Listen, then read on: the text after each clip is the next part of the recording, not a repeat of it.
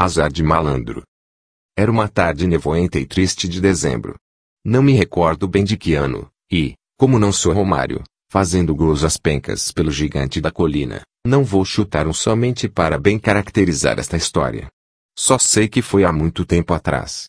Tudo aconteceu mais ou menos assim, descontando-se, aqui e acolá, os extravios rotineiros das sinapses cerebrais, meio perdidas, pobrezinhas, no labirinto insondável do cérebro, que, ultimamente ando se queixando ao dono, eu, de estar zonzo, pobrezinho, devido a tanta água que passarinho não bebe, irresponsavelmente por mim ingerida, nos finais de semana, a começar pelo alegre rápido das abençoadas sextas-feiras deste mundão de meu Deus, na beira-mar, quando aposento finalmente pincel e giz, terminando, no apagar das luzes dos jogos de futebol, pela telinha, aos domingos, aonde der na telha, depois de um dia canhestro e verdadeiramente infernal, onde ouviu calado, remoendo-se todo na cadeira desconfortável, os mimos e alguns sonoros rompantes verbais, via cobras e lagartos, do seu bozo imediato, cobrando-lhe por um trabalho atrasado que, diga-se de passagem, não era de sua mínima competência. Percevaldo achou por bem relaxar das tensões cotidianas jogando conversa fora com os amigos na birosca da esquina,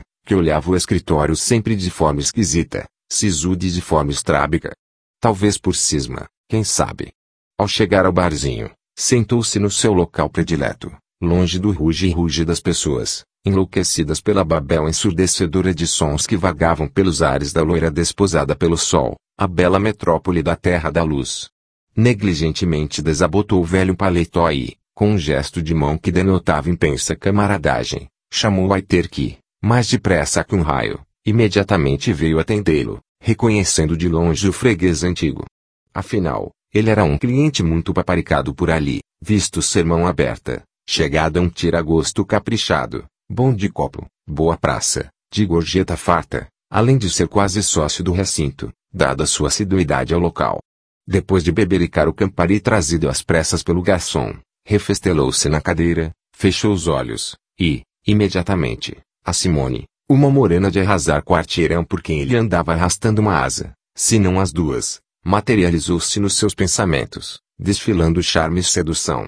O que ela estaria fazendo agora? Pensou. Olhou as horas e, satisfeito, viu que os colegas da repartição dentro de instantes chegariam.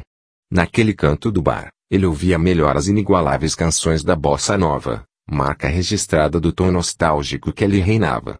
Nesse interim, uma linda mulher adentra o salão e, com olhos ávidos, percorre o ambiente inteiro. Os olhares de ambos rapidamente se cruzam e Percevaldo toma um susto daqueles. Outra não é a recém-chegada senão a morena cor de canela que o deixa insone seguidas madrugadas. Mudo de satisfação, observa que ela, ostentando um colar de diamantes na boca perfeita, vem diretamente ao seu encontro. Mas que maravilha, pensa o nosso herói. Dengosa e elegante, a visitante exala sensualidade por cada poro, em cada gesto. No ritmo cadenciado dos passos, rebola sem pudor suas ancas felinas, sabendo que isto dilacera mentes e corações, e todo seu corpo parece iluminado por uma aura de magnetismo e intenso mistério.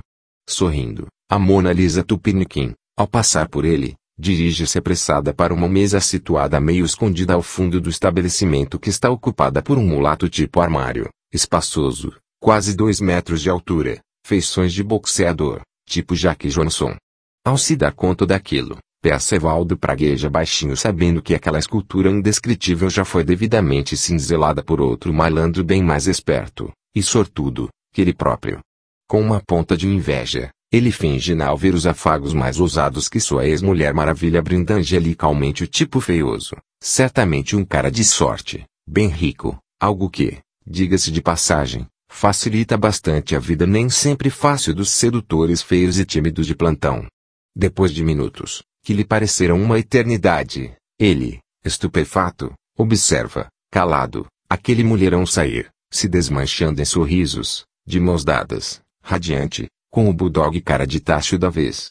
Para acalmar um pouco os soluços que lhe sacolejam a alma violentamente, bem como a baita decepção que lhe embrulha o estômago, Percevaldo acha por bem deixar o encontro com a moçada para outra oportunidade, e sai a francesa do Steak House. Avelar Santos. A. S. Camocim, Ceará.